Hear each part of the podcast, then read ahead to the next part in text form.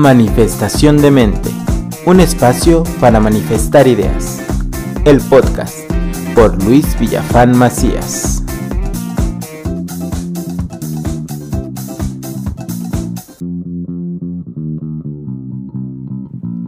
Hola, bienvenidos a esta nueva emisión del podcast. Soy Luis y es un gusto que me estén acompañando en este cuarto episodio.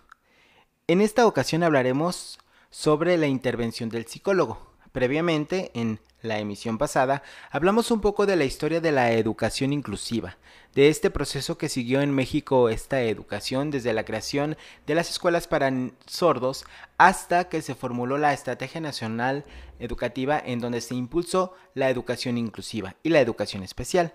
que fue donde se formularon la USAER y otro tipo de instituciones y organizaciones que apoyaron a la educación regular en términos de educación en las necesidades educativas. En estos ámbitos nosotros hemos escuchado que el psicólogo forma parte importantísima o esencial del trabajo que se realiza con los alumnos que presentan alguna necesidad educativa. Pero en realidad se desconoce un poco lo que corresponde a sus labores, de qué manera ellos intervienen. Para esto, tenemos que tener en cuenta que el psicólogo de educación especial es un especialista que desempeña una labor fundamental en la atención, tratamiento y apoyo de los niños que presentan alguna necesidad educativa especial. Son quienes han de desarrollar actividades dirigidas a favorecer o fortalecer los procesos de aprendizaje, socialización, integración familiar y el desenvolvimiento dentro de la vida en una comunidad para estos individuos. Este especialista desempeña diversas actividades enfocadas a ámbitos diferentes, entre los que se encuentran el familiar, el escolar y el comunitario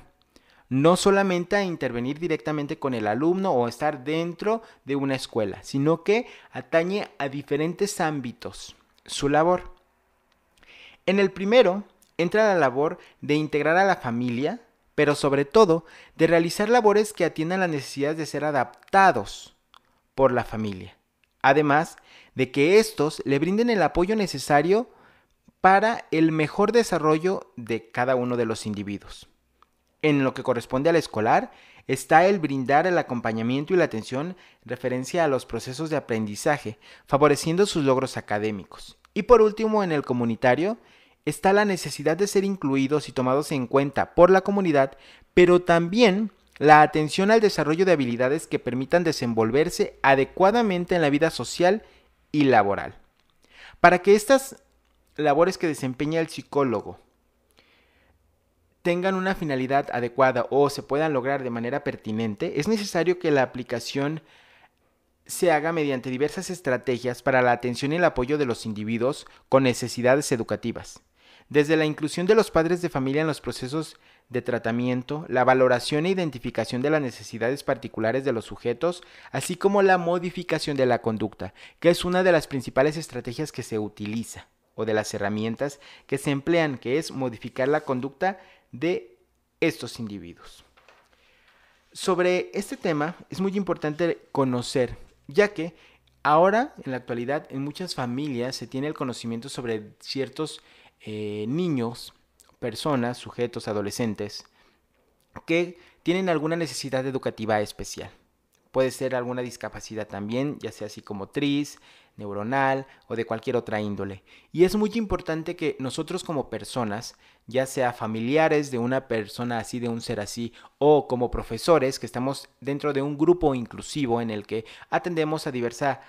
característica de niños o niños con diversas condiciones, comprendamos que en el ámbito de la educación especial hay un conjunto de profesionales que nos van a apoyar en el desarrollo adecuado de estos niños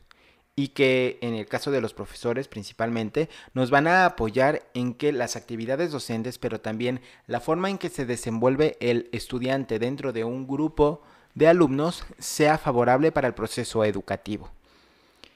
Y entre ellos pues está el psicólogo en educación especial, que es alguien elemental. El psicólogo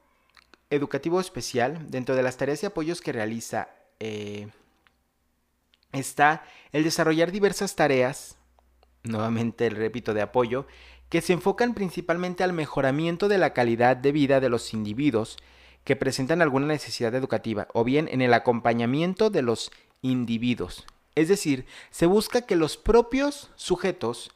desarrollen habilidades, competencias, destrezas de acuerdo a sus posibilidades que les permitan desenvolverse en el ámbito personal, familiar, social, educativo de manera favorable, conociéndose y conociendo el exterior para que puedan afrontar todas las barreras que se les puedan presentar conjuntamente. En términos familiares, va desde trabajar la aceptación de la condición de las personas como algo existente y real. Recordemos que en la emisión pasada hablábamos sobre una gran problemática y era que un gran porcentaje de padres de familia, de personas, no aceptan cuando un hijo tiene una necesidad, aun cuando están viendo comportamientos que tienen que ver con frustración, estrés, mmm, que se aíslan y otro tipo de conductas que nos pueden referir a una necesidad educativa o a una discapacidad, la realidad es que poco se acepta y poco se es consciente de la implicación que tiene aceptar dicha condición. Entonces, los psicólogos en el ámbito familiar lo primero que van a hacer es adecuar una estrategia de trabajo que permita a los familiares aceptar la condición que tiene el individuo porque se debe de partir de aceptar esta condición y de ver esta realidad para que entonces la familia pueda impulsar actividades o acciones en beneficio de esa situación. Yo no puedo ayudar a un niño autista a desarrollar habilidades sociales si no soy consciente de su situación, de cuáles son sus limitantes en el ámbito social, para que de ahí yo me documente, pueda solicitar apoyo de algún especialista y entonces realice las acciones pertinentes para que la sociabilidad de mi hijo, mi hija o mi conocido o mi alumno pueda mejorar. Además, también acompañarán a la familia para llevar a cabo acciones y tareas enfocadas en la atención de las necesidades educativas especiales que presenten, sobre todo si se habla de menores de edad que están en una educación primaria, preescolar o secundaria incluso. Es decir, no solo van a ser conscientes de que el niño o la niña, el adolescente,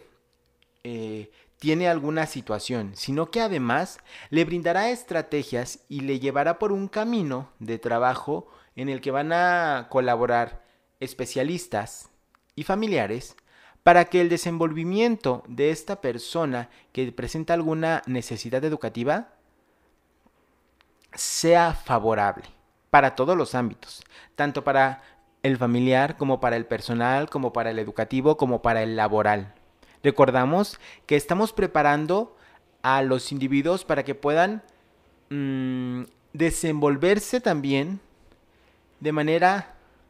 correcta o lo mejor posible en el ámbito laboral en un futuro, de acuerdo a sus capacidades y de acuerdo a sus limitantes y de acuerdo a sus necesidades.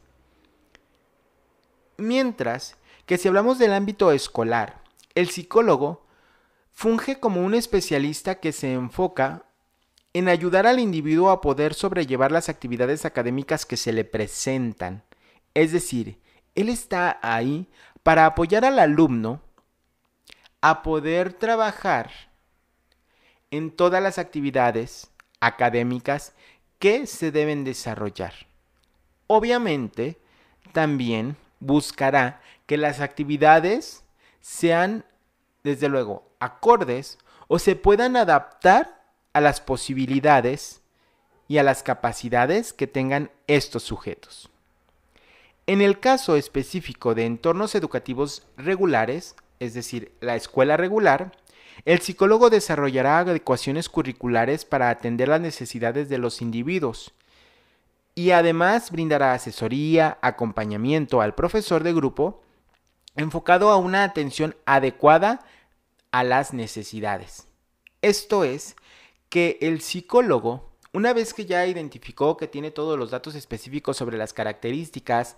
o las condiciones que presenta algún alumno, entonces deberá de hacer un trabajo analítico reflexivo en donde revisará qué parte del currículo puede desarrollar el alumno, cómo puede dar un enfoque a este trabajo académico para que el alumno pueda desarrollar las competencias que se desarrollan en el plan, los aprendizajes que se especifican dentro del plan y que en conjunto con el profesor puedan desarrollar una práctica educativa enfocada al alumno, a sus necesidades. Y por supuesto, a brindar la asesoría. Esto es por parte del alumno enfocado al alumno, pero también tendrá que brindar apoyo a los docentes, que es un apoyo enfocado al alumno. Es decir, será a lo mejor una reunión con el profesor en donde explique cuáles son las capacidades del alumno, cuál es la condición que presenta el alumno y a partir de ahí expresarle cuál sería una estrategia de trabajo adecuada dentro del aula y qué tipo de actividades podrían ser propicias para que el estudiante se pueda integrar a la vida académica de manera adecuada, se pueda integrar e incluir a una vida académica y que también se puedan desarrollar los diversos conocimientos, competencias, habilidades, destrezas, aptitudes y actitudes que se especifican dentro del plan. Teniendo desde luego en cuenta que al presentarse una condición que puede ser en diferentes grados y de diferentes tipos, habrá la posibilidad de que el estudiante desarrolle todas o desarrolle un mínimo o una cantidad menor a la que se especifica en el grado que está atendiendo el profesor o que está atendiendo el alumno. Pero se tiene que ser consciente para poder hacer un trabajo lo mejor posible con la mejor calidad y que entonces se esté hasta cierto punto seguro de que lo que se está haciendo en el aula y la actividad profesional que está haciendo el docente sea la mejor en términos de lo que necesita el alumno. Ahora bien, hablamos que no solo se va a enfocar su trabajo del psicólogo educativo en lo que corresponde al individuo o a lo familiar o a lo educativo, sino también a lo comunitario. En este ámbito, ha de desempeñar una labor enfocada en el sujeto, para que pueda desenvolverse correctamente dentro de la sociedad, pero además se enfocará en la proposición de proyectos y campañas enfocados a la desestigmatización y a la aceptación de la sociedad hacia los individuos que presentan alguna necesidad educativa especial. Su labor no solo es en la escuela, en el DIF, en alguna institución de educación especial, con los familiares que llevan con algún especialista al alumno, sino que va también enfocado a la diversificación de estrategias y propuestas que atiendan a este sector en el aspecto comunitario o social, desde lo que puede ser un proyecto de intervención a nivel social en un poblado, en una comunidad educativa, en una ciudad, en un país, hasta lo que podría ser una mm, programación o un proyecto de gran escala en donde a partir de medios de comunicación como redes sociales, internet, televisión, radio, se brinde información a la sociedad en general sobre las necesidades educativas especiales, sobre los requerimientos que estas personas tienen, sobre las posibilidades que estas personas tienen, para que también el contexto, lo que hay alrededor, pueda adaptar sus características o pueda adaptarse incluso a este tipo de individuos. Sí, es decir, yo como empleador puedo identificar ciertas cualidades de los sujetos y a partir de ellas implementar mm, proyectos de trabajo, implementar puestos de trabajo que puedan ser específicos para las capacidades o necesidades de cada uno de los individuos. Entender que puede haber un alumno con cierta discapacidad o con cierta necesidad o un sujeto, porque aquí ya no hablamos de alumnos, pues es comunitario, que si bien presenta algunas características o cualidades que no se podrían denominar como lo que nosotros llamamos normal, aunque es una palabra que a mí no me gusta y que a muchos profesionales de la educación y de la psicología no les gusta, pero algo así como lo que está ya normatizado, como normalizado, perdón, em, en la sociedad, pueden también desarrollar actividades dentro del ámbito social, laboral, político, económico, y que son también elementos mm, muy importantes para el desarrollo de nuestra sociedad. Para lograr todo esto, para lograr intervenir individualmente, para lograr intervenir con las familias, para lograr intervenir en el ámbito educativo, para lograr intervenir en el ámbito comunitario o social,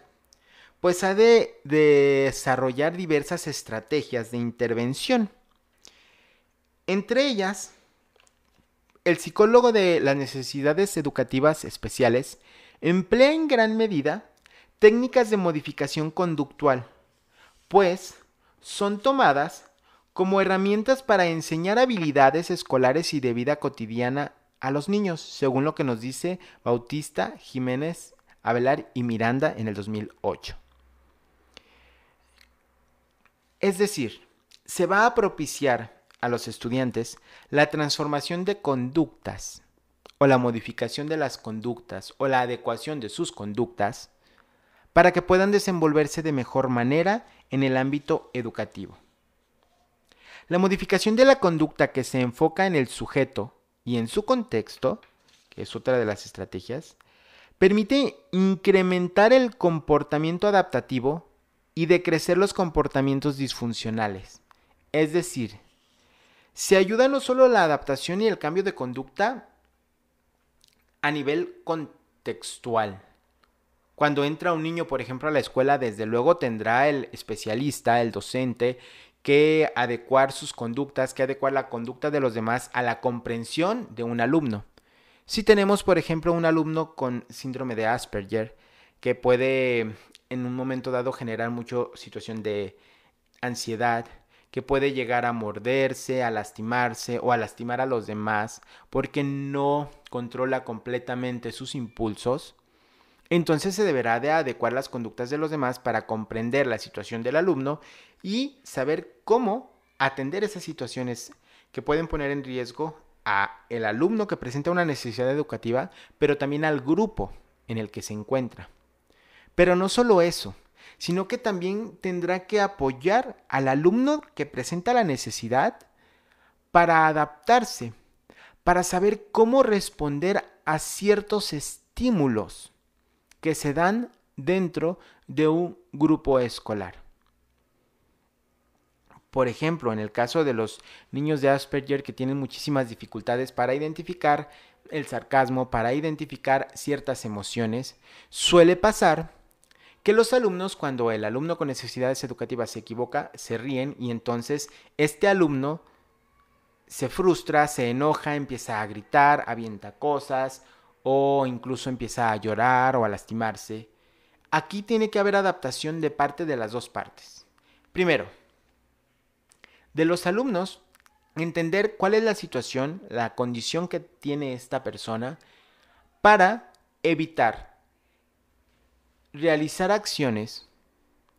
que puedan ser detonantes de actitudes negativas por parte del alumno que presenta la necesidad. Pero también se tendrá que trabajar en la conducta del alumno de la necesidad para que pueda en mayor medida a lo largo de un transcurso de varias sesiones o de muchísimo trabajo que tiene que hacer el especialista, por supuesto, a la familia y todo el contexto que lo rodea, para comprender cómo es la situación de los demás. Que esta situación externa le genere menos ansiedad, le genere menos problemáticas y que con ello se fortalezca también su proceso de formación y su proceso de socialización y de adaptación al ambiente. La inclusión de los padres de familia dentro del proceso de tratamiento es también muy importante se debe de incluir también a los padres de familia. En este caso hablamos también de conductas, es decir, de los roles que se desarrollan dentro del hogar, de las actitudes que tienen los padres de familia hacia con los hijos y brindar el apoyo a los padres de familia para que su labor dentro del hogar esté muy enfocado a lo que el psicólogo, a lo que los especialistas están recomendando, de acuerdo a las condiciones que presenta un alumno, un niño, un adolescente. Y que entonces el trabajo que se hace en la escuela, en las instituciones de educación especial por parte del psicólogo no se contraponga contra las situaciones que se presentan en casa. Además, el psicólogo deberá de valorar e identificar las características de los individuos con estas necesidades para formalizar un perfil de necesidades y posteriormente un plan educativo. Es decir, el profesional va a generar una evaluación diagnóstica y va a describir lo más que se pueda, más detallado que se pueda, esta condición del alumno. Para partir de esto, que son necesidades que presenta, conductas que presenta, capacidades que presenta y posibilidades, para desarrollar un plan de acción, un plan académico que pueda modificar sus conductas, que pueda favorecer su desempeño académico y que pueda favorecer el ambiente en el que se desenvuelve esta persona con necesidades educativas. Y desde luego, habrá de brindar siempre que se considere necesario una capacitación para el trabajo con la finalidad de que pueda integrarse a la vida en sociedad laboral, enfocado a generarle mayor independencia económica y personal. Sabemos que en cada uno de los diversos eh, en cada una de las diversas necesidades educativas o condiciones que presentan los seres humanos, hay niveles que pueden ya sea permitirle que sobresalga en algunos ambientes o que tenga dificultades para sobresalir. A partir también de estas valoraciones que mencionaba previamente, entonces se deberá de implementar acciones que favorezcan el que estas personas puedan realizar una actividad económica acorde a sus posibilidades y a sus capacidades que les permitan, en cierta medida, o en un 100%, ser independientes. Dejar de depender de una terapia, de un especialista, de una maestra, de un familiar, para que ellos mismos generen conductas favorables para su inclusión o su integración, mejor dicho, en la vida social y laboral. Ahora bien, nos podría surgir a partir de todo esto la pregunta de, ¿el psicólogo puede con todo eso? La respuesta es no, no siempre. Por ello, es que, por ejemplo, en USAER hay un conjunto de profesionales que trabajan, terapistas de lenguaje, trabajador social, pedagogo, que van a brindar el apoyo necesario. Pero también habrá de haber otros profesionales de la salud que pueden favorecer estos procesos de adaptación o estos procesos de tratamiento y de intervención con los niños que presentan necesidades educativas, niños, adolescentes, incluso adultos. Y entonces, en muchos de estos, el psicólogo, que muchas veces es el principal o el primero que llega a atender a estas personas con necesidades, verá la necesidad, verá la posibilidad de canalizarlo a otros profesionales. En este caso, el psicólogo contempla a partir de una evaluación o valoración diagnóstica si se hace necesario la participación de otros especialistas para buscar apoyos específicos. En el caso, por ejemplo, de las aptitudes sobresalientes, deberán buscar instituciones especializadas para el apoyo y la atención educativa de dichos niños, aunque estas son limitadas en nuestro país. Eh, son las que se esperan para ser canalizados a fin de que se brinde una formación adecuada a sus necesidades y tendencias. Aquí es muy importante recalcar, recalcar que casi siempre nos enfocamos a estas necesidades que limitan a las personas de realizar ciertas actividades. Pero ¿qué pasa con aquellos personas que sus necesidades van porque son sobresalientes en algo. Son muy buenos en matemáticas, en deportes, en ciencias, en español. ¿Qué pasa con ellos? También a estas personas que son sobresalientes en diversos términos, habrá que canalizarlos a una institución o con algún especialista que le pueda ayudar a controlar sus conductas, a reconocer sus posibilidades, utilizarlas en su favor y adaptarse a la situación. Es decir, yo soy sobresaliente, me tengo que adaptar a un grupo de trabajo en la escuela, por ejemplo, que a lo mejor está algunos niveles inferior a mí en cuanto a conocimiento, en cuanto a habilidades, en cuanto a lo sobresaliente. Y desde luego tendrá que buscarse apoyo de instituciones o de otros especialistas en estos términos. En algunos casos, como lo son el del espectro autista, como el Asperger, en donde existen alteraciones en las relaciones sociales y en sus conductas, los psicólogos suelen canalizarlos con especialistas tales como neurólogos que permiten identificar la gravedad de su situación y en algunos casos brindar medicación o tratamiento que permita regular sus impulsos. En muchos de los casos con personas en las que hay una situación biológica que también genera ciertas conductas o ciertas, ciertas alteraciones, entonces se busca que primero reciban un tratamiento que inhiba ciertas conductas y que a lo largo de un proceso que va en conjunto psicología con neurología o con psiquiatría o con otros profesionales, puedan los alumnos irse adaptando y controlando para que en algún momento sean autónomos y no requieran ni del psicólogo ni de la familia, como yo lo había mencionado previamente, pero tampoco de una medicación. Ahora bien, en una situación en donde se presenta una discapacidad múltiple, que podemos hablar de física, sensorial, intelectual, el psicólogo cuando se percata de su gravedad o que si esta es muy muy grave, entonces será considerable buscar apoyo de otras instituciones especializadas y de profesionales en otras áreas como neurólogos. Muchas veces también es importante entender que los psicólogos no lo saben todo y que los psicólogos pueden hacer un prediagnóstico, pero muchas veces cuando no se tiene la claridad sobre la necesidad que presenta el alumno, lo que hacen los psicólogos es canalizarlos con otras áreas del conocimiento para comprender si las percepciones de él como psicólogo son ciertas o no. Yo podría pensar que algún alumno tiene alguna situación neuronal y cuando voy eh, con el papá le explico que tiene que ir con un especialista psiquiatra o neurólogo y entonces el neurólogo me trae su informe, yo me puedo percatar que no es así. Tenemos también aquí la dificultad de entender que hay barreras de aprendizaje y la participación, las VAP. Y entonces estas barreras pueden ser aquellas que están relacionadas con una necesidad educativa y aquellas que están relacionadas con una discapacidad, pero también aquellas que no. Una barrera por el aprendizaje podría ser una actitud del maestro hacia el alumno y entonces a partir de una revisión de una revisión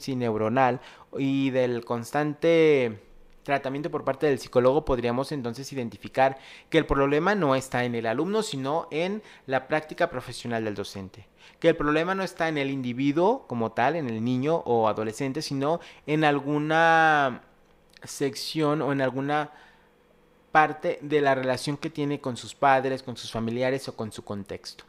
Y esto nos va a dar la pauta también para desarrollar tratamientos que sean más favorables. Este tema como el pasado, es desde luego muy interesante. Aquí, por supuesto, te presento algunos datos muy generales de lo que corresponde a la atención e intervención por parte de un psicólogo. Si tú consideras que tu hijo tiene ciertas características, ya sea sobresalientes o tiene algunas dificultades, es importante que no lo dejes pasar de lado. Es importante que ya no vivas en esa con esa idea retrógrada en donde lo que dicen nuestros papás, lo que dicen mis conocidos, eso vale. Sino que entendamos que es necesario acudir a profesionales que nos puedan apoyar para que nuestros hijos, nuestros pequeños, se desarrollen de la mejor manera. No hay, no hay mejor proceso para un individuo, para un ser humano, que aquel que es acompañado por un especialista. Y recordemos, el que yo vaya con un doctor no quiere decir que yo estoy malo y me voy a morir. Quiere decir que me preocupo por mi salud. Si yo llevo a mi hijo o a mi hija, quiere decir que me preocupo por su salud. Pasa lo mismo con el psiquiatra, pasa lo mismo con el psicólogo, pasa lo mismo con el neurólogo. El hecho de yo ir con un especialista de este ámbito no quiere decir que estoy loco, no quiere decir que mi hijo está tonto o tiene una necesidad o es discapacitado o, o tiene un problema. No, es simplemente que me estoy preocupando y que yo quiero reconocer que si tiene alguna cualidad, alguna discapacidad, alguna necesidad, entonces tengo que conocerla para saber cómo atenderla y cómo brindarle el mayor apoyo posible. Y sobre todo, es importantísimo que entendamos que presentar una discapacidad, de cualquiera que ésta sea, o una necesidad educativa, de cualquiera que ésta sea, no nos hace menos personas o más personas. No nos hace mejores o peores personas. Simplemente somos todos seres diferentes, con necesidades diferentes y con características específicas cada uno de nosotros. Y en el ámbito de la educación especial, en el que se habla principalmente de niños, niñas y adolescentes, es responsabilidad de los adultos, llámese papás, abuelos, familiares, maestros, velar por la integridad física, social, emocional, académica de los demás. Espero que haya sido un poco de tu interés o mucho de tu interés. Muchísimas gracias por acompañarme en esta emisión más del podcast. Nosotros nos escuchamos en 15 días. Que estén muy bien.